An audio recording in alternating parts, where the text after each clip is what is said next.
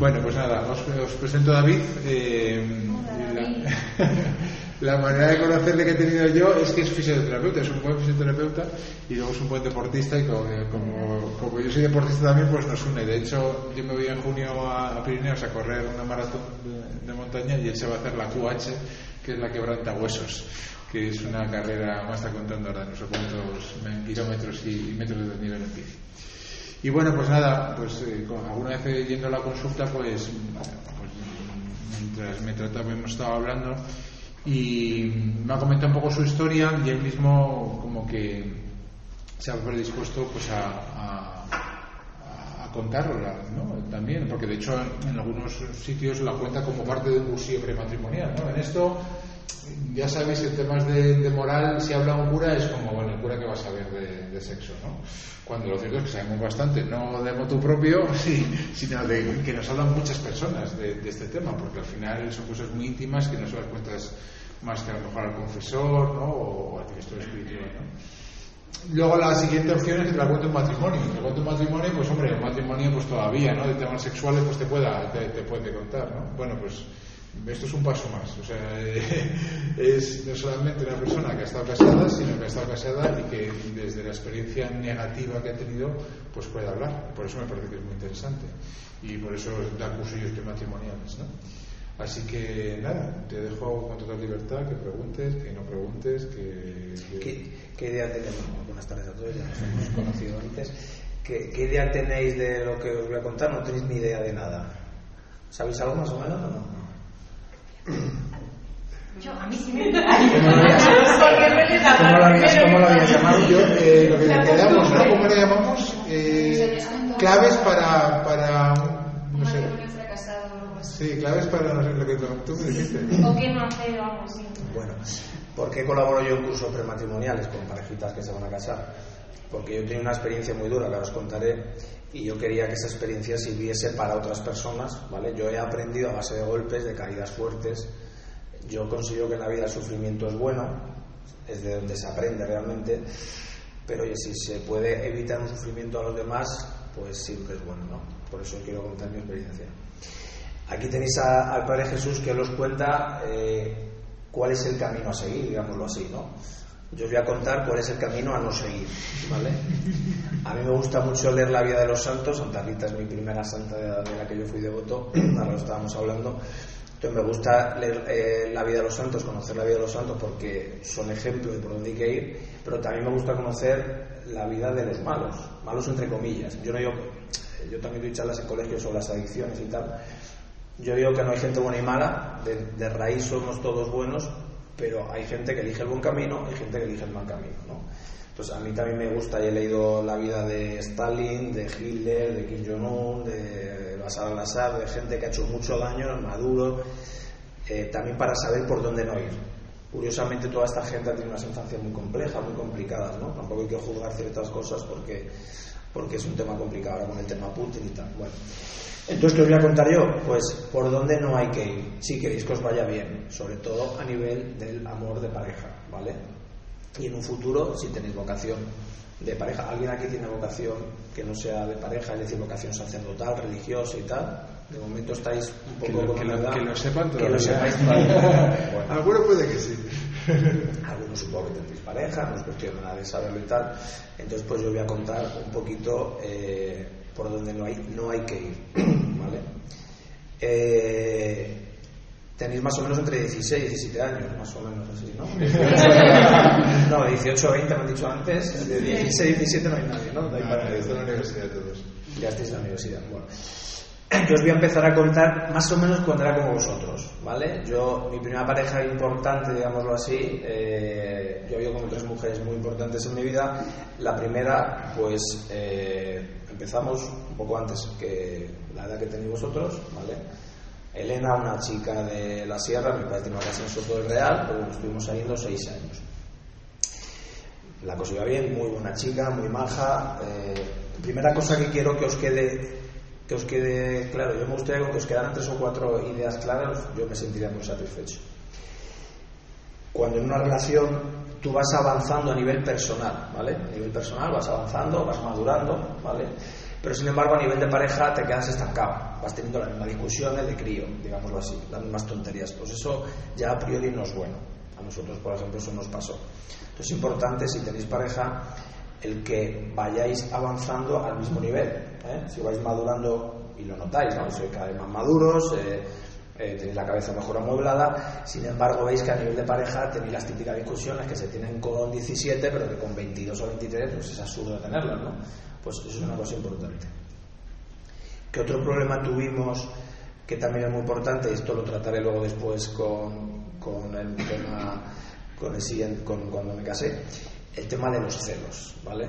Esto no sé si habéis hablado alguna vez. ¿Los celos? ¿Habéis hablado de los celos alguna vez aquí o no? No. Alguna pincelada. Alguna cosilla. Bueno, sí, hemos tenido un curso de afectividad y ahí hemos entrado algunas cosas. Bueno, luego hablaremos porque esto es un tema que hay que, que hay que pararse mucho. Es un tema eh, muy dañino para las dos personas, para la persona que es celoso y para la persona que recibe esos celos, ¿vale? Luego nos pararemos. Eh, es normal tener ciertos celos. A mí un sacerdote me explicó cuando se dice que a mí no me gustaba nada esa frase, temeroso de Dios. Yo decía, a Dios no hay que temerle, hay que quererle, temeroso de Dios. Yo quiero tenerle miedo a Dios. Él me explicó, a ver, enfócalo como tener miedo a hacer daño a alguien que te quiere, a, a separarte de alguien que te quiere, ¿no? Entonces, el tener unos poquitos celos es hasta cierto punto, no sé si decirlo bueno, pero sí normal, ¿vale? Normal. Quieres mucho a una persona y, eh, y te da miedo el perderle, el, que pueda. Pero el problema es que hay una línea que tener mucho cuidado que se rebasa muy fácil cuando ya son celos patológicos y ya ahí también hay distintos niveles. Yo muy, muy patológico nunca llegaba a tener, pero sí tuve celos que me pero bueno, luego hablaremos, como he dicho, de los celos. No me, voy a intentar no enrollarme mucho porque mi historia es muy larga. Voy a a las cosas que yo quiero deciros concreto, ¿vale? La cuestión es que, bueno, pues lo dejamos por esa historia más o menos de tema mutuo y tal. Yo en ese momento quiero contar mi historia eh, a nivel de eso de las relaciones, pero también que vaya pareja a mi historia espiritual, podríamos decir, ¿no? Yo vengo de colegio eh, religioso, padres creyentes, practicantes, pero yo iba a misa obligado por mis padres de pequeño yo estaba en misa y estaba pensando en la bicicleta de después, en el partido de fútbol de después. Y Sí, sí, y, sí, yo la bici desde pequeño. Y eh, tenía pensamientos pues, del estilo qué coñazo son todos los curas. O sea, yo decía, esto es qué, qué pesados son todos los curas, eh, qué largo se me hace la misa. Y yo iba a misa porque me obligaban mis padres. Luego cuando estaba con esta chica iba a misa porque iba ella a misa. Pero también estaba en misa, ¿vale? Total que, ¿cómo hicimos el noviazgo? Por supuesto a nuestra manera, es decir, esto de los curas que saben, lo ha dicho muy bien el Padre Jesús, que saben los curas de, de pareja, si no han estado en pareja o han estado poco y tal, no sé qué. Yo he dicho todos los topicazos que se suelen decir de los curas, de la iglesia, los típicos, ¿eh? Eh, creo en Dios, pero no en la iglesia, porque me voy a confesar con un sacerdote y contarle yo me confieso directamente con Dios, eh, no hace falta ir a misa para tal, porque no vende Roma todas sus, sus, pinturas y se lo da a los pobres, o sea, todos los topicazos que se han dicho, yo los he dicho, ¿vale? ¿Cuál es el tema? Que yo estaba opinando de cosas que desconocía, o sea, la ignorancia muy atrevida, yo opinaba de cosas, yo juzgaba a los curas sin conocer a ninguno, los conocía de, de la misa, pero de amigos, de quedar a comer con uno, hablar y tal, no conocía a ninguno, pero yo los juzgaba, yo era más listo que nadie y los juzgaba. Bueno, la cuestión, retomando, pues bueno, eh, lo dejamos, eh, como digo, habíamos hecho no de nuestra manera, eh, teníamos relaciones, yo tenía también la, idea de decir, ¿qué problema hay? Si es algo mutuo, es decir, yo no la obligo a ella a hacer nada, ella tampoco a mí, nos queremos, tenemos relaciones, ¿qué problema hay? ¿no? Ponemos precauciones, ¿qué problema hay? ¿no? Yo lo hacía a mi manera. Lo dejamos y vienen ahí pues unos años de y la vida loca, ¿no? O sea, lo he dejado con la novia, que está un poco atado, yo siempre he sido fiel, pues yo siempre he sido también muy sociable, me gusta bailar, pues sales por ahí y vive la vida loca, o sea, tampoco he sido mucho de fiestas y algo, porque si te tienes que levantar a las 8 de la mañana, hacerte 100 kilómetros, no te apetece acostarte borracho a las 6 de la mañana. Pero salí algún día y tal, y bueno, pues... Eh, como dice mi prima, me dice, tú David no eres guapo, eres atractivo, me gusta. Entonces, yo no es que fuera el que más triunfaba, pero bueno, tenía mi público, ¿no? y yo siempre tenía esa filosofía. Yo conozco una chica, si a mí me apetece acostarme con ella, yo me acuesto. ¿Qué problema hay si no la, si no la estoy engañando? Yo no la estoy prometiendo que a ser tú, no. Yo, siempre he sido honesto en eso, nunca he mentido a nadie, ¿no? nunca me planteé si realmente era lo mejor para mí. La cuestión es que yo lo hacía así, bueno, pues lo que os digo, tres años viví la vida loca, vas buscando cosas y te crees que es como lo ideal, porque eres libre, porque haces lo que te da la gana y no, tienes, no estás atado a nadie y tal. Pero en el fondo, la gran santa de Calcuta, la Madre Teresa de Calcuta, hay una frase muy buena que dice que no hemos nacido para el éxito, sino para ser fieles, para la fidelidad. En el fondo tú vas buscando esa estabilidad que tenías antes, esa persona que tienes de verdad confianza, eh, te acuestas una noche a una persona y sí, te lo pasas bien, pero luego pues te quedas igual o, más vacío. O sea, realmente eh, yo me sentía que iba buscando una persona. Bueno, aparece otra persona en mi vida, Raquel, una paciente la conquisté por mis manos, yo fui muy profesional, fue ella la que me invitó a un café, te lo prometo, después de la segunda sesión. Y entonces, joder, eh, la primera no compartíamos, mis dos grandes pasiones son el deporte y la naturaleza. El estar con una persona que no compartes tus grandes pasiones también a mí me daba rabia. Y conozco una persona profesora de educación física, le gustaba la montaña, pues bueno, yo allí alucinando, ¿no? Nos íbamos en tienda de campaña a la montaña, bicicleta, correr, maravilloso, ¿no?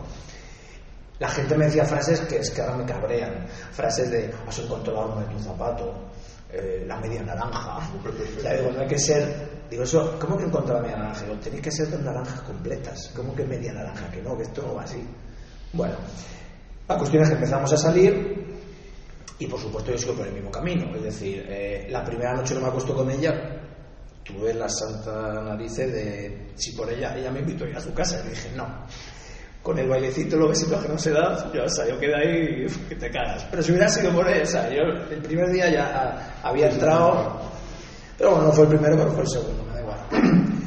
eh, una unión tremenda, hacía muchas cosas juntos y tal, y con 30 años yo decido en rodilla, la pido matrimonio, se me queda sorprendida porque no se lo esperaba, llevamos tres años en noviazgo, yo tenía ya amigos que tenían hijos, y digo, joder, siempre me han encantado los niños, la familia, soy muy familiar, y dije, 30 años, yo ya me veo maduro, ya tenía un negocio, mi clínica de fisioterapia, me iba muy bien, ganaba dinero, digo, pues me caso. Me caso, bueno, la gente todavía me dice, la boda más bonita que hemos estado nunca. ¿Cómo se os veía? ¿Qué tal? Menos los zapatos que yo llevaba, que eran horribles. Lo demás, todo precioso. Es que tienen que ser unos zapatos a juego de traje que era gris perla para encontrar unos, unos, zapatos claritos, medio elegantes. Y me recorrí toda la zapatería de la calle Alcalá. Bueno, la cuestión es que era todo como perfecto. Era de verdad todo perfecto. O sea, yo había encontrado, pues eso, la mamá de mi zapato. Ella me cantó una canción de ella baila sola en medio de la boda, que le gustaba cantar, o hicimos un baile tipo salsa de una canción de Gloria Estefan preciosa. Bueno, todo fenomenal. ¿Qué pasa? Pues que vuelven los problemas de los celos. Ella profesora de educación física, se echa un grupo de amigos nuevos y yo, por ejemplo, fijaros, eh, eh, iba a trabajar al colegio y ella se pintaba. Y yo decía, eres profesor de educación física, ¿para qué te pintas tanto? O sea, eh, vas a hacer deporte, ¿sabes? O sea, hasta ese punto, ¿no? Eh, bueno, ella de momento no se lo tomaba muy mal. No habíamos convivido antes, no habíamos tenido relaciones, pero no convivido de vivir juntos, ¿vale?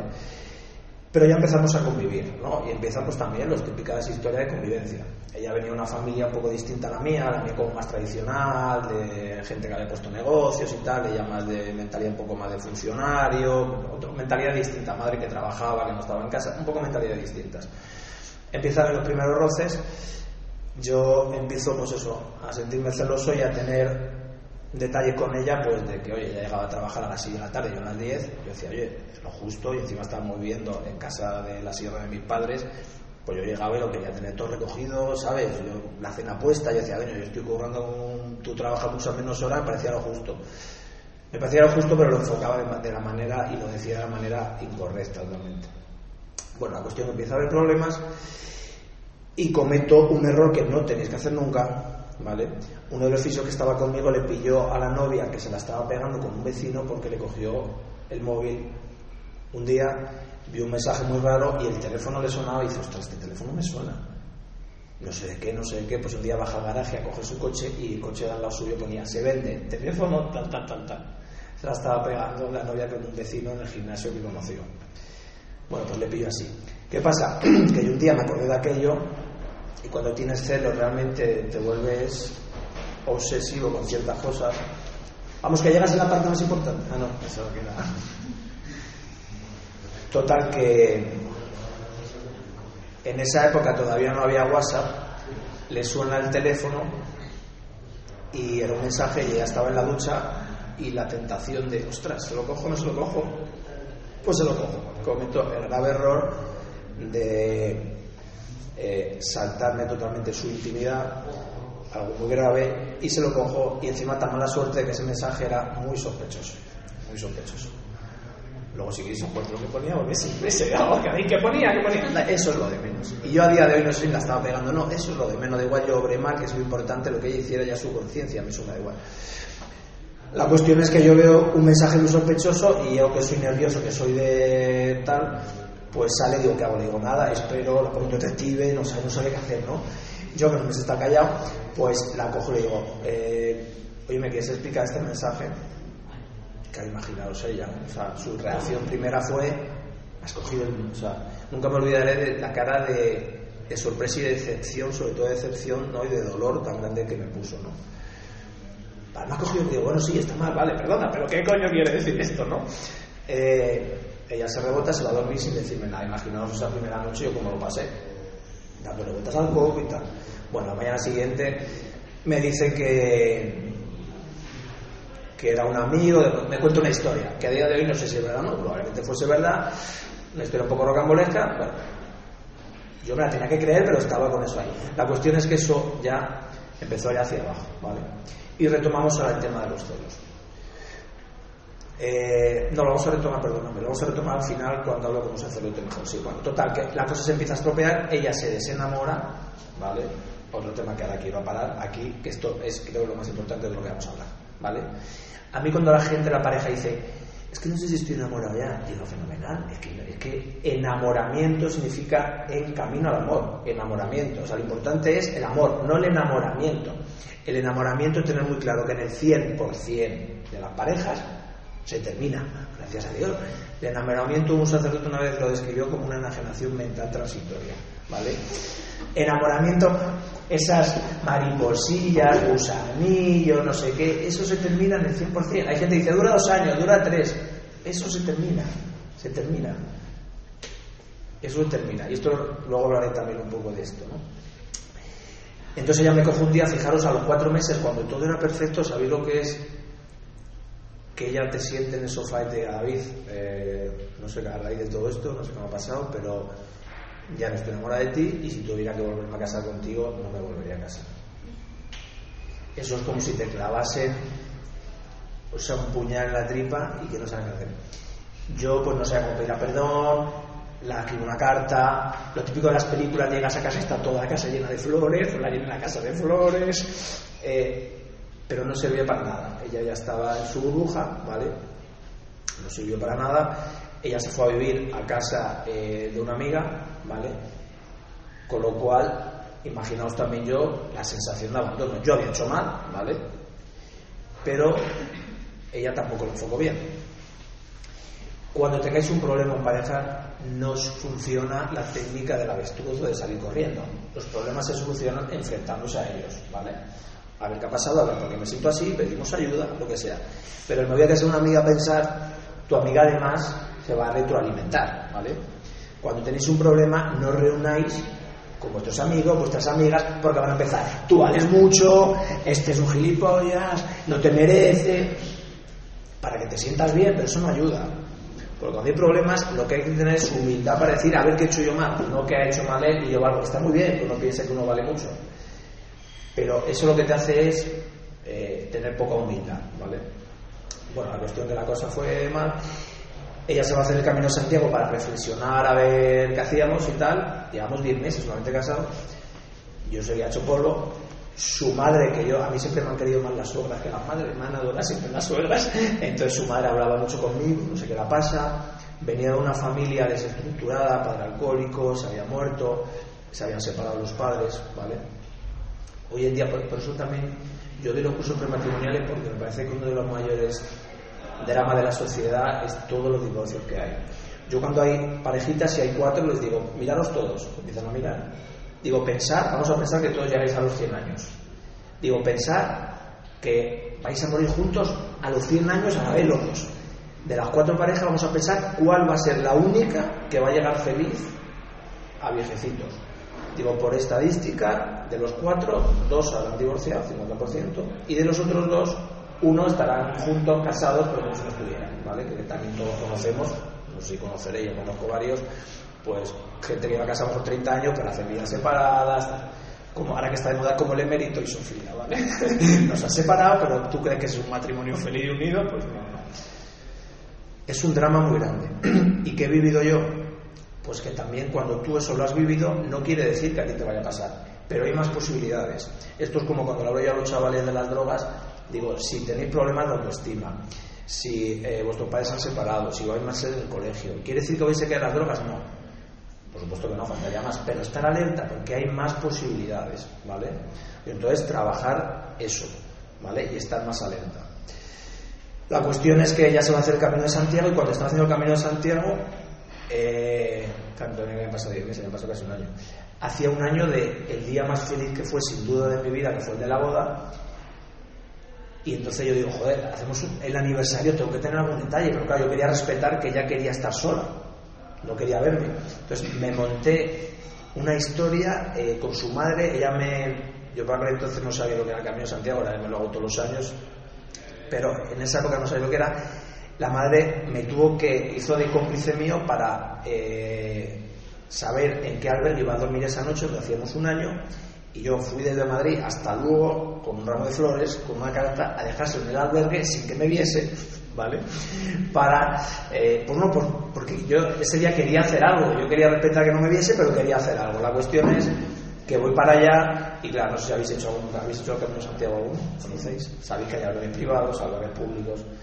Yo pensaba que había un albergue en el pueblo, estaba en Palas de Rey y yo fui al albergue público, ya estaba cerrado, bueno, tuve que poner, fue una historia, tuve que poner un cartel en la puerta con su nombre, por favor, en este bar tienes una cosa para ti, porque tuve que hablar con un bar para decirle, por favor, ¿a qué abres? A las 6 de la mañana. ¿Te puedo dejar una flor y una carta para una chica que va a venir mañana para dárselo? O sea, una odisea y hubiera dado la vuelta al mundo. Yo si, si, si hubiera hecho lo que fuera por arreglarlo. Se me ocurrió eso y tal. Bueno. ¿Qué pasa? Cuando una persona está cerrada y no quiere arreglar algo, aunque des la vuelta al mundo no vale para nada. O sea, ya lejos de valorar eso, una amiga mía me decía, la que no está el padre, como estoy una amiga mía me decía, David, si un tío hace eso por mí, se me caen las bragas y hago lo que sea. Pues a ella no se le cayeron. Es más, le he hecho una bronca tremenda. Has liado a mi madre, eh, yo te dije que me respetaras y tal. Yo ahí me hundo y veo que la cosa está mal. Ella viene del camino de Santiago, ella sin el anillo puesto, y me dice que cree que no vamos a ser felices y, eh, y, que, se, y que se quiere divorciar de mí. ¿no? Ahí fijaros, eh, o sea, pasas de tienes un negocio haciendo lo que te gusta, fisioterapia, que también es mi pasión, encuentras una persona todo fría y de la noche a la mañana se te desmorona todo y sin saber muy bien por qué. Has hecho algo malo, mirar un móvil, has sido celoso, tal, pero tampoco has hecho nada grave de poner los cuernos, de poner la mano encima, cosas muy graves. Has hecho cosas graves, pero yo consideraba de que no tan graves como para no ser perdonado. ¿no? Ahí es donde toco fondo y como os he dicho antes, de todo sufrimiento lo importante es sacar un bien mayor. Eh, yo me hundo lógicamente y quedo con un sacerdote que era el que nos iba a casar, que al final no pudo. Eh, y no sé por qué me, eh, me quería confesar con él. Hacía que no me confesaba muchísimos años. Me confesé, además fue muy curioso en el restaurante mientras estábamos comiendo y empezamos a retomar a hablar el tema de los celos. Lo primero que me dijo, dice David, el problema de los celos no es un problema de ella, es un problema tuyo, es un problema de poca autoestima tuyo. Y yo, que siempre he sido muy chapalante, muy cojonudo, digo, coño, lo primer pensamiento, digo, ¿cómo que falta autoestima? Yo soy yo, tal. Pero luego vas viendo, pues que sí, que determinadas cosas eres inseguro, que de pequeño mal estudiante, que tal. Y dices, joder, pues, pues tienes razón. Entonces, el problema de los celos cuando uno lo tiene, porque el que es celoso además en el fondo sabes que es celoso. Yo cuando le decía lo de pintar o este grupo de amigos o lo que sea, tú sabes que te lo estás inventando o exagerando, pero no puedes evitar el tener ese sentimiento, ¿no? ¿Qué tiene que hacer el celoso y qué tiene que hacer la persona que está con el celoso? Que eso es muy importante, porque claro, la persona que está al lado está para ayudarle también. Y determinadas actitudes no le ayudan, que ahora os contaré cómo si, si estáis con una persona celosa, qué hay que hacer para ayudarle, ¿vale? Lo primero es que la persona celosa tiene que reconocer que lo es. Nunca se puede solucionar un problema si no reconoces que tienes ese problema, ¿vale? O sea, primero hay que tener humildad para reconocer que tienes un problema. Lo segundo, reconocer de dónde viene. Falta autoestima, me quiero poco, me quiero inferior a esta persona, yo valgo menos, va a encontrar una persona mejor, tal, tal. Con lo cual, empieza a trabajar tu autoestima, de la manera que sea, con amigos, con sacerdotes, con psicólogos. Yo para mí, de verdad, si encontráis un buen sacerdote, no vais a psicólogos o vais a robar una pasta. Y encima, mm, son mucho mejores. Un buen sacerdote siempre, vamos, yo a los psicólogos los arruinaba a todos. ¿eh? Entonces, alguien que os ayude a mejorar la autoestima, a quereros bien. Hoy en día encima sabéis que parece que las personas que más valen y más con vuestras edades es el, el que más guapo, que tiene el iPhone último modelo, eh, el que tiene más seguidores en Instagram, ¿vale? Pues no va el tema por ahí, no va el tema por ahí, ¿vale? Pero como en la sociedad arrastra todo eso, pues si no tienes todo eso, parece que vales menos, ¿no? Entonces, el tema de la autoestima. ¿Qué tiene que hacer la otra persona cuando se da, eh, se topa con una persona celosa?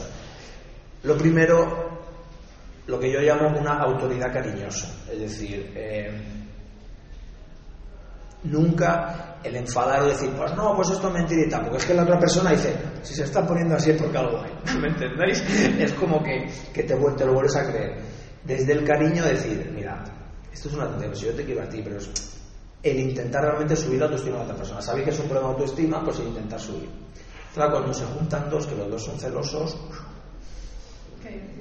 ahí ya dices, vale, ¿y cómo le ayudo a otro? Pues, pues lo que hablamos. Primero ser consciente de que uno lo es y luego pedir ayuda a quien sea. Pero ser consciente de que eso es súper destructivo. ¿vale? Los celos son súper destructivos, súper destructivos. ¿vale? Entonces, son causas de mucho problema de pareja y de incluso divorcios. ¿vale? Bueno, yo no sé por qué en ese momento tengo la necesidad, siempre he querido hacer desde pequeño Camino de Santiago, nunca lo había hecho, y me cojo mi bicicleta, mis alforjas y desde la puerta de mi casa me voy para Santiago. Mi madre me decía, estás loco, estás hundido, te vas tú solo a Santiago. No sé, lo necesitaba, ¿vale? Me cojo, me voy para Santiago. ¿Sabéis la historia de San Pablo cuando se convierte? Que se cae del caballo se convierte. Bueno, yo, el Camino de Santiago fue un punto de inflexión en mi vida espiritual. No me caí, en este caso no del caballo, hubiera sido la bici. No me caí de la bici y tuve la revelación de San Pablo, pero sí que empecé a intuir ciertas cosas, ¿no? Raquel hizo un Camino de Santiago y hizo uno distinto. Ella vino el Camino de Santiago diciendo, me dijo, yo valgo mucho, no tengo por qué aguantar eh, ciertas cosas tuyas, eh, no voy a ser feliz con tal. Yo fui al Camino de Santiago con dos objetivos. Uno, perdonarla porque no había cumplido, lo debía estar contigo, la salud en la enfermedad, la adversidad y la prosperidad y tal, ¿vale? Perdonarla a ella y perdonarme a mí y aprender de lo mal que yo había hecho para, si en un futuro podría tener la oportunidad de volver a casarme. Además empecé el proceso de nulidad matrimonial, que no sé si conocéis un poquito de qué va el tema, ¿no?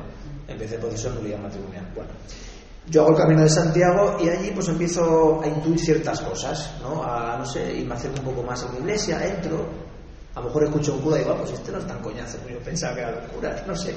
Eh, a un camino distinto, ¿no? Aún así, aún así, vuelvo otra vez al vivir la vida loca, ¿vale? Vuelvo a salir cuando se me pasa, yo se me pasó rápido porque yo soy también una persona positiva y tal. Entonces, eh, vuelvo a, eh, a salir con amigos y tal, tres años, como estaba antes. Tampoco es que fuera más a misa y tal, pero bueno, yo siempre he rezado por la noche, pero realmente a misa en esa época iba al año, pues según los bautizos y comuniones y bodas que tuviera, pues es más o menos lo que iba. Pues a los tres años conozco a otra persona, ¿vale? Y lo que supuestamente, encima era en Asturias, supuestamente iba a ser pues un rollo de una noche, que conocí en su pueblo unas fiestas, pues unos bailecitos, luego un besito y ya está. Pues ella se quedó prendada, digámoslo así. Yo quería que iba a ser, además, yo tenía, yo, fijaros el error, también decía, yo soy celoso, yo no puedo salir con una chica así exuberante, ¿no? Que sea, que sea guapa, que se ponga así vestidos así más llamativos y tal, porque no voy a poder, ¿vale? Yo sería un poco perdido todavía, que no es cuestión de eso, que, que, que, que, que tienes que cambiar es tú, no, tienes que buscar a alguien que sea de una manera. Bueno, pues conozco esta chica, más exuberante, profesora de bailes latinos, de profesora de educación física con Chanda, la profesora de bailes latinos, por la noche con sudamericano bailando allí sus merenguitos y tal, pues bueno. La cuestión es que nos vemos, había mucha atracción física, empezamos a salir y claro, todo el mundo decía, claro, es que no habéis convivido. es que claro, que no convivisteis, es que si hubierais convivido, y yo aquí dije, para que nos vaya bien tenemos que convivir. Tres años de noviazgo también maravilloso, a distancia, ¿vale? Y cuando nos veíamos era todo maravilloso, aquí maravilloso también. O sea, si el otro había sido maravilloso, esto también fenomenal, maravilloso. Yo estaba con tres mujeres que habrá habido los problemas, pero tres buenas chicas, grandes mujeres. Súper bien. Y empezamos a convivir, a hacer vida juntos, otros tres años, ¿vale? Nos iba muy bien, todo muy bien también. Bueno, todo muy bien, no. Había ya una serie de problemas. Yo fijaros que Dios, como es tan, tan inteligente, curiosamente ella se convirtió en celosa. Y lo que yo había hecho sufrir a la otra persona lo viví en mis carnes. Yo superé los celos, me di cuenta de lo que había sido.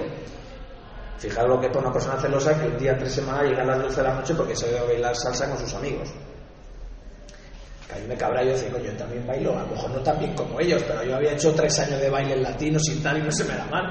Decía, David, pero que según él yo sé que vas a sufrir porque a mí no me gusta bailar con uno, con otro, que tal otra figura, son muy frikis los que están en baile latino, si no conocéis ese mundo, pero son unos frikis de narices. Ella como estaba en un nivel así, yo bailaba bien, pero ya estaba aquí, en el top, ¿no? Bueno, pero a mí me sentaba, pero lo, fui llevando. Y ella se fue convirtiendo en, celoso porque, celosa porque yo soy muy sociable, yo tengo amigas y amigos, ¿sabes? Y soy una persona muy cariñosa. Y entonces yo me di cuenta lo coñazo que es sufrir una persona celosa porque luego sufrí en mi carne. Yo dije, joder, qué pesado he sido, qué coñazo he sido con, con Raquel, porque es que vives lo que tú has hecho sufrir, lo vives, ¿no? Entre todo esto, la nulidad todavía no llegaba. Decidimos casarnos, ¿vale? Pero claro, queríamos casarnos por la iglesia seguíamos haciendo el noviado como nos daba la gana, o sea, no, en estas cosas la iglesia, otro topicazo que yo he dicho muchas veces, la iglesia a ver si se moderniza, o sea, la iglesia tiene que ir más con los tiempos, eso tiene que modernizarse. La iglesia no es cuestión de modernizarse, no, la iglesia tiene unos pilares y unas verdades absolutas que eran verdades hace dos mil años y serán verdades dentro de diez mil, ¿vale? Porque son verdades del ser humano, no es cuestión de que se modernice. En algunas cosas sí, que digámoslo así, se han abierto y tal, pero hay algunas cosas que no es cuestión de que se abran, es cuestión de que es, las cosas son como son. La cuestión es que empezamos a tener problemas un poquito, pero del tema eso de celos de ella hacia mí, ella también venía de padres también separados, de familia también desestructurada, yo con su familia muy bien, yo con las dos familias siempre me llevo muy bien, me han mucho y ellos también. ¿Sabéis lo que es cuando uno se divorcia? Que imaginaros la familia de ella, que ya la consideraba suya cuando yo me caso, pues yo, pensaba, es como si fueran en un avión y se estrellan y se mueren todos. De la noche a la mañana pasas de parte de tu familia, aunque no sean de sangre, sangre, pero tú los consideras de tu familia, de la noche a la mañana como si se hubieran muerto. Ya no sabes nada de ellos, eh, sí, sabes que estarán por ahí, pero como si se hubieran muerto, ¿no? Es algo muy duro.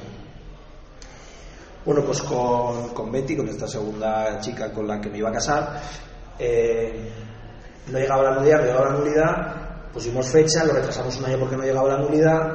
La cuestión es que llega ya por fin la nulidad, la dan positiva y teníamos dos opciones, porque ya teníamos fecha, hacerla por lo civil, si no llegaba la nulidad, y luego por, por la iglesia. ¿no? Bueno, pues yo menos mal que ahí estuve lúcido y senté a mi madre un día Digo, mamá, nos podemos casar por la iglesia al final, digo, pero lo, quiero hacer por lo civil. Dice, y eso, mi madre se sorprendió, ¿no? Digo, porque hay cosas que no termino de ver. Y con todo lo que me ha costado los siete años, siete años pidiendo la nulidad, ¿eh? habiendo pasado por los peritajes psicológicos, los psiquiátricos, eh, la nulidad matrimonial no se lo dan otro topicazo, la nulidad se lo dan a los famosos, a los que tienen dinero, no, no.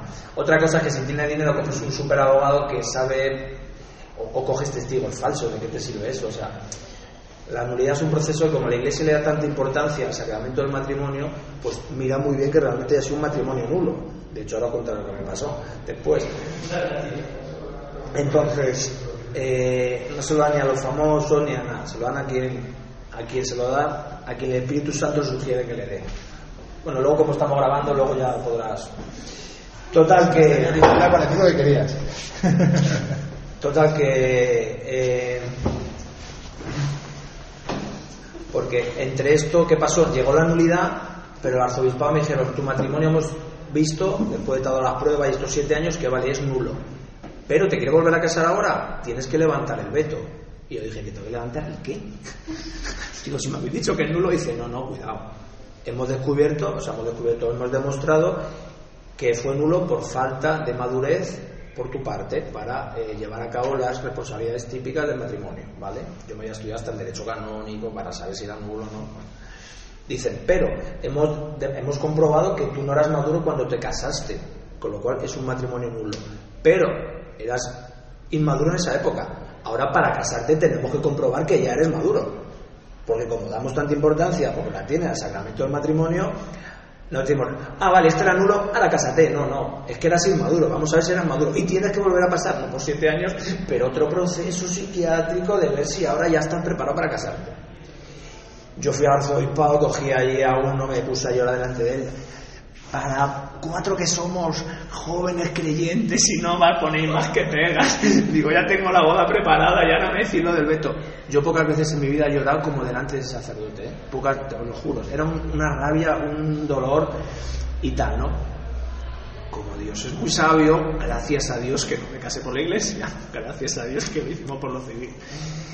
Eh, lo hicimos por lo civil, aún así ya os digo yo, a mi madre le dije un día que quería hacerlo por lo civil, yo a ella le senté también, ¿sabéis en las películas cuando alguien se casa y antes de eh, que está ya en la esa sale corriendo y se da una espantada, todo el mundo piensa, pero qué poca cabeza, ¿cómo has hecho eso? Pues yo con lo que viví lo entiendo. Porque es que te arrastra. Yo un día le dije a ella, no lo veo claro, vamos a pensarlo, que no, David, que voy a cambiar en esto, que no sé qué, que confía en mí, que tal. Y te dejas arrastrar y confías en otra persona, ¿vale? No es que ella fuera la mala y yo, bueno, no voy a entrar en detalles porque si no me rollo, ya me estoy enrollando mucho, no me voy a enrollar más todavía. La cuestión es que lo hicimos por lo civil, ¿vale? Gracias a Dios, porque al poquito también empezaron una serie de problemas. Fíjate, ya habíamos convivido tres años, o sea, la garantía que teníamos de que iba a ir bien, que era convivir, pues tampoco funcionaba. O sea, eh, coño, si habíamos convivido, ¿qué se había torcido ahora? Una serie de problemas que hubo. La cuestión es, eh, cogemos una, una psicóloga que solamente trata parejas eh, creyentes, una psicóloga creyente que trata desde el punto de vista de la defensa del vínculo, del matrimonio, ¿no? desde el punto de vista espiritual de la fe. Y bueno, para mi bien, entre comillas, aunque para mí tampoco que fuera, eh, todo lo que yo le decía a ella, la psicóloga, que encima la eligió ella, le metía mucha caña a ella, lo que yo le había dicho. Bueno, esto es lo de menos. La cuestión es que ella hace otra espantada y, y también se a una casa de una amiga, se repite un poco todo otra vez toda la misma historia, ¿no? Total, que hubo un momento en el que yo ya me vi tan desbordado que fui yo ahí el que tomé la decisión de que se acabó. Ella, como era de Asturias, la llevé hasta Asturias son unos- unas cinco horas, pues fueron cinco horas desde mi casa hasta su casa, yo sin dejar de llorar. Ella me decía, por favor, para allá que no puedo verte más. Digo, es que no puedo evitarlo, o sea, es que lo siento. O sea, fue otro momento súper doloroso. Ir hasta allí llorando y luego volverme solo, pues la dejé allí, despedirte de sus padres, despedirte de sus hermanos, tal, despedirte como diciendo adiós y os deseo lo mejor, pero volvéis a morir para mí. O sea, otra vez me haya pasado lo mismo cuando la primera vez yo me decía que mis amigos me echaban la bronca, yo decía, "Mm, quiero ver qué, en qué he fallado porque no me puede volver a pasar lo mismo. Pues me te vuelve a pasar lo mismo. Por eso quiero contaros esto para que no tengáis que pasar por todo este joyo que yo he pasado. La cuestión es que vuelvo, terrible, fatal. Otra serie de historias también, porque encima no había mucha separación de bienes. Eh, no, eso eh, vamos a ver, el tema de separación de bienes, por ejemplo, no sé si eso cuento o no, porque la cuestión es que eh, ella me dice, oye, si nos casamos con la idea de, de compartir todo, es como ya dar por hecho, que ella me lo dice de otra digo, tienes razón, bueno, pues yo no me voy a aprovechar de ti si nos va mal y tal. Cuando viene de por medio, las palabras se las lleva el viento y algo sí que se aprovechó, pero bueno, menos de lo que se podía haber aprovechado, también os digo. La cuestión con es que yo otra vez me vuelvo a ver hundido, nos habíamos acercado ya un poquito más a la iglesia, íbamos un poco más a misa, en esa época sí que los dos, los consejos prematrimoniales, tanto el del primer matrimonio como el del segundo, a mí me sorprendieron, en priori, a priori vas diciendo un trámite que hay que hacer, que coñazo, me joden un fin de semana entero ayer, escuchando a un cura decir que el sexo es malo, que no sé qué, que tal, que cual, y llegas allí dices lo primero, dices, joder, si es que el cura casi no ha hablado, si han hablado más matrimonios y tal, y dices, joder, no es lo que esperaba. Y sobre todo sales diciendo, joder, pues no sé qué ha pasado aquí, pero me ha gustado. O sea, algo ha habido aquí, no sé, me ha gustado. Bueno, me vuelvo a separar. Gracias a Dios había sido por lo civil, con lo cual yo tengo dos divorcios eh, yo me he casado dos veces, como digo, a nivel terrenal, pero a nivel celestial ninguno. Yo puedo vol- volver a casar por la iglesia. De hecho, si tenéis alguna amiga así casadera y tal, es-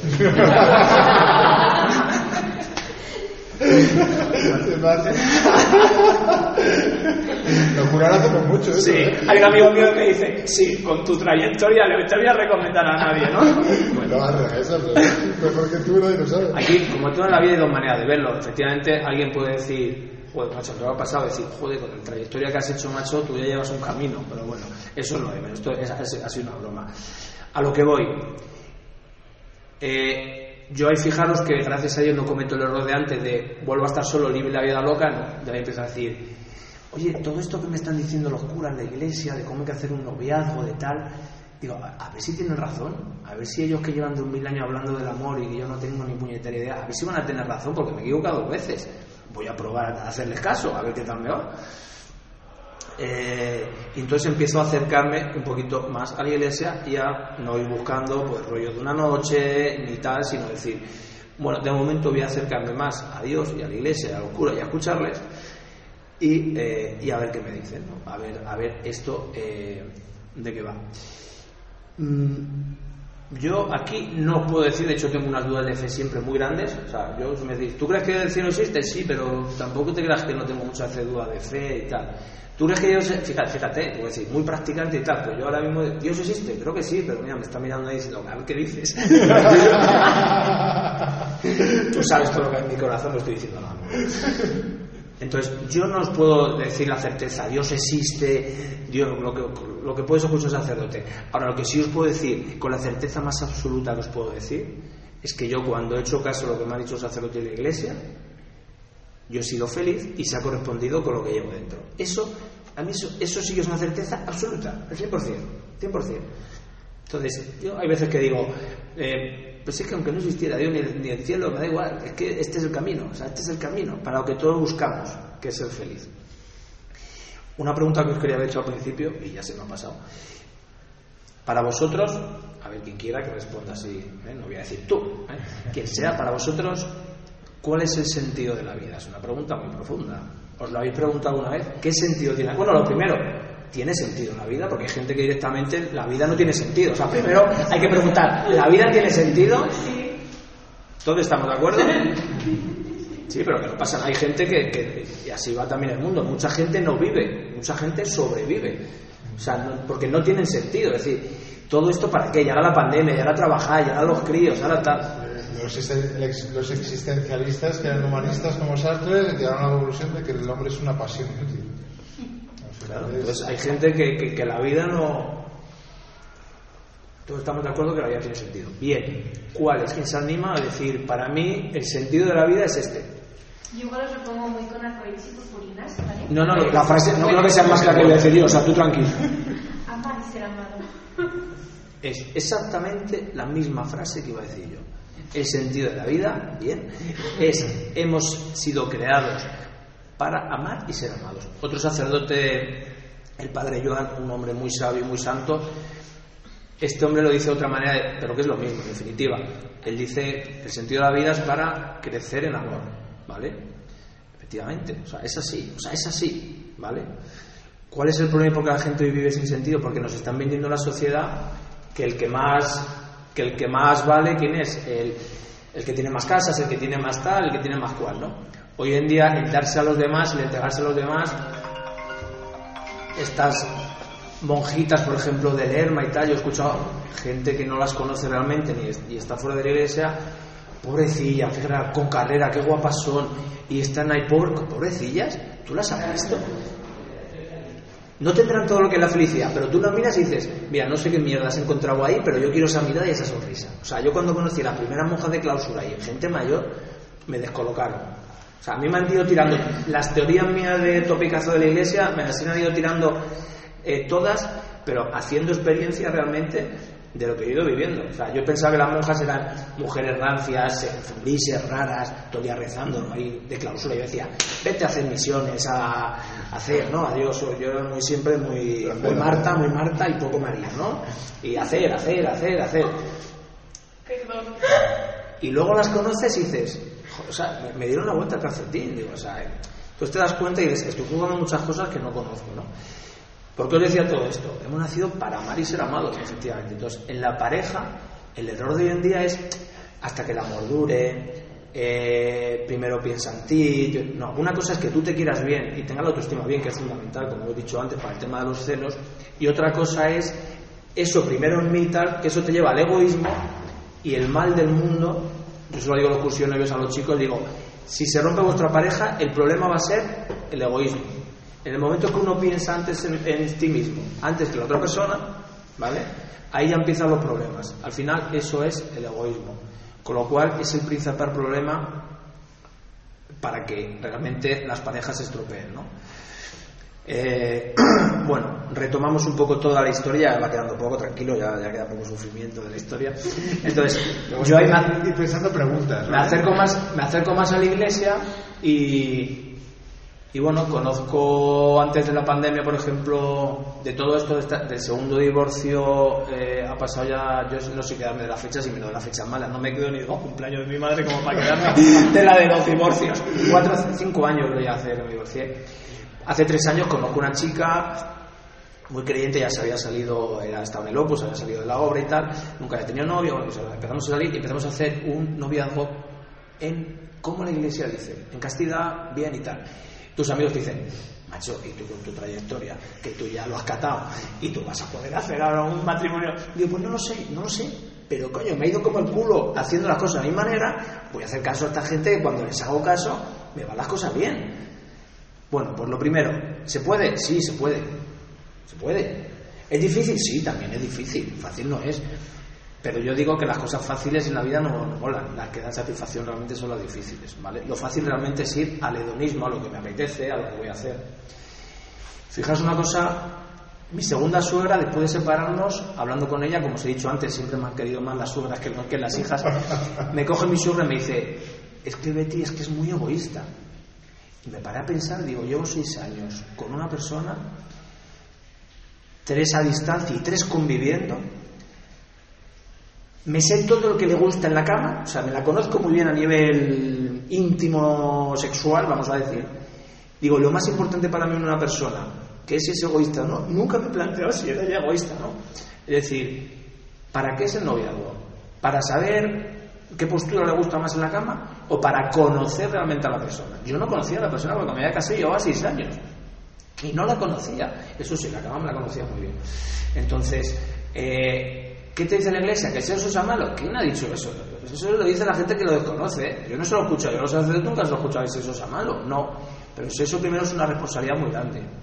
Yo en el tema de las adicciones también le digo a los chavales, siendo políticamente incorrecto, les digo además que cada cinco minutos en España hay un aborto.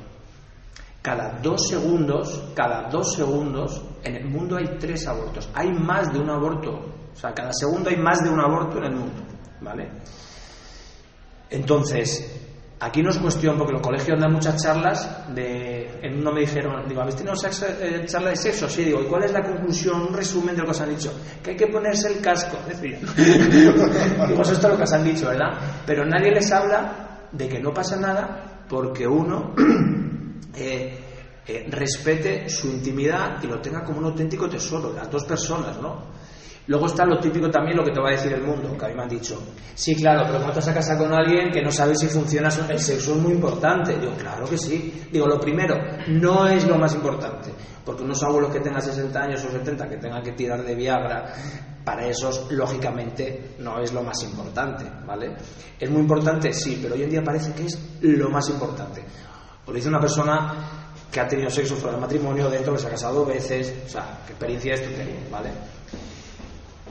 Entonces, no es lo más importante. Y también os digo una cosa, y lo he vivido yo con esta chica con la que estuve un año de relación sin ningún tipo de relación íntima, viviéndolo en castidad. Tú con una chica sabes si esa chica vas a funcionar bien o no vas a funcionar bien sin tener que llegar al final del acto sexual, ¿vale? Lo sabes, porque lo sabes, ya no voy a explicaros el por qué, pero tú lo sabes, ¿vale?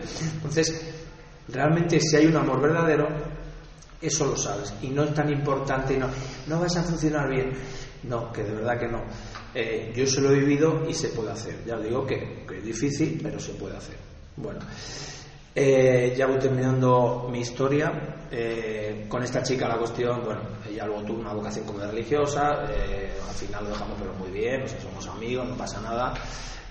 Luego conocí un poquito a otra chica, pero tampoco, bueno, estuvimos este verano, así un poquillo y tal, pero tampoco la cosa fue bien. Esto, lógicamente, como todo yo que soy fisioterapeuta, cuando tienes una lesión también te quedan siempre luego alguna secuela, ¿vale? Luego andas con un poco de miedo. eh, lo normal cuando ha habido muchos fracasos es que la gente dice, va- y, vas cumpliendo años, mm, que vayas bajando el listón. En mi caso es al revés, lo he ido subiendo, con lo cual, con lo cual no sé algún día aparecerá alguien, pero yo listo lo tengo alto, ¿vale? Entonces, eh, con lo que me gustaría que os quedarais, eh, y yo no vengo, por supuesto, o sea, eh, parece que eso no sabía lo que iba a hablar, de, o sea, de, yo no vengo aquí para hacer, hacer publicidad de los sacerdotes, ni de la iglesia, cojo, la iglesia somos todos, yo también, cuando hablamos de la iglesia, la iglesia tiene, la iglesia eres tú también, ¿vale? Lo que quiero que os quedéis es que si uno tiene vocación de pareja es algo maravilloso. Para mí lo más cerca que he estado del cielo es cuando he estado bien con la pareja con la que he estado, ¿vale? Pero también os digo cuando he estado más cerca del infierno es cuando ha habido estos dolores tan grandes que no he entrado en detalles, pero os podría contar muchos detalles de cuando estás mal, es lo más cerca del infierno que se puede estar, ¿vale? Problemas siempre va a haber, lo importante es aprender de ellos y cuando, como la palabra más grande que existe es amor, ¿vale? Amor o Dios son sinónimos, igual. eh, la, eh, la palabra amor, el amor lo supera todo, ¿vale? Entonces, si realmente hay amor, el amor lo supera todo, pero tenéis que conocer bien a la persona, ¿vale? No el que me ponga, el que mira qué bueno está o qué buena está, lo que sea tal, no. El que me gusta lo de dentro. Y lo de dentro se conoce conociendo, realmente, ¿vale? ¿El sexo te impide conocer a la persona? No, pero el sexo sí que te obnubila bastante la mente. Y el sexo también les hablo yo a los chavales que es una adicción. Hoy en día está todo tan erotizado. Das a tres teclas en el ordenador y puedes ver cualquier tipo de barbaridad. O sea, está tan a la orden del día. Cuando éramos pequeños nosotros, o sea, cogías un Playboy, un penjao de los que había tirado por ahí alguien que estaba ya todo. Bueno, no voy a contar más cosas. Era algo como, ahora hoy en día hacen así con tres teclas, ¿sabes? O sea, mi hermano a mi sobrino con nueve años le había pillado que había entrado en el móvil a mirar páginas, o sea. Entonces, ¿cuál es el tema? Que primero, eh, hay gente como vosotros que os digo también a la gente que va a bocatas de vuestras edades, bocatas es una asociación que vamos a la Cañada Real a dar comida a los yonkis que están allí y tal, vamos muchos voluntarios, muchos de vuestras edades. Yo siempre les digo que me da un gusto verles un viernes por la noche en la parte más fea de Madrid ayudando a los demás cuando vas por un parquecito y la- lo normal sería hoy que estuvierais de botellón, ¿vale? Hoy encima vosotros tenéis el mérito más de que tendréis que estar estudiando, con lo cual lo valoro mucho y me da mucha alegría al veros y yo siempre les digo a los de Bocata y os digo lo mismo a vosotros que sois realmente, como dice el Evangelio, la luz del mundo. O sea, realmente gente como vosotros jóvenes, y yo confío mucho en gente como vosotros, necesi- necesita el mundo gente como vosotros como no os hacéis una idea, ¿vale? Pero es muy difícil nadar contra corriente. Es muy difícil. Porque hoy en día, que, eres virgen, que no tienes relaciones, es como que eres el los gilipollas. Pues sí, sí, soy virgen, ¿y qué? Y tú te acuestas todo el día y te haces esto y hoy en día lo normal soy.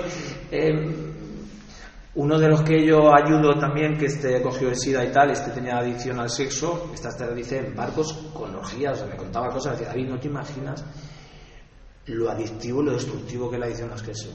Esto me lo ha dicho a mí, yo tengo mucha confianza con él, ¿no? Y me dice, ¿no te imaginas este SIDA de orgía y tal? Bueno, cogió el SIDA a través de eso. Me dice, ¿no te imaginas? Entonces la adicción al sexo, mucho cuidado con ella, mucho cuidado con ella, porque además cuanto más tienes, más quieres. Es que es, es, es, es- es como te- el sexo humano no, pero puede ser una adicción muy peligrosa. La gente que se adicta al sexo eh, es un sufrimiento muy grande, ¿vale? Yo ahora, por ejemplo, que llevo sin acostarme a una persona desde que me divorcié, ¿lo echas de menos? Joder, pues lo echaba más, más de menos cuando lo tenía todos los días, de verdad, que ahora no, no lo echo de menos. Eh, de verdad, o sea, es algo que se puede... eh, y no es cuestión de lo que os digo, no es, que, no es que sea malo, sino que es bueno el controlarlo. Y el controlar tener un control, tener un control sobre vuestro cuerpo es bueno. Ya los chavales que se van a casar los cursos de matrimonios, les digo que como casi todos están conviviendo y allí eh, que llega al matrimonio virgen hay muy pocos, yo les digo, intentar hacer un esfuerzo para valorar, digo, estar un mes sin tener relaciones. Digo, pero también la noche de bodas va a ser distinta. No va a ser una noche más, ¿sabes? Porque muchas noches de bodas son, estamos reventados, yo me duermo para acá y tú me duermes para acá. Digo, qué pena, el día más bonito que os habéis prometido algo, que vais a estar juntos todos los días de vuestra vida, y es algo- una noche más. Digo, entonces, estrenar algo, o sea, eh, echar de menos algo, ¿no? Realmente es algo bonito. Bueno, eh, perdonadme si me enrolla mucho, seguro que se me ha quedado alguna cosa. Ahora sí hablamos un poco más, algo más me saldrá. Si me queréis comentar algo, preguntar algo o lo que sea, pues eh,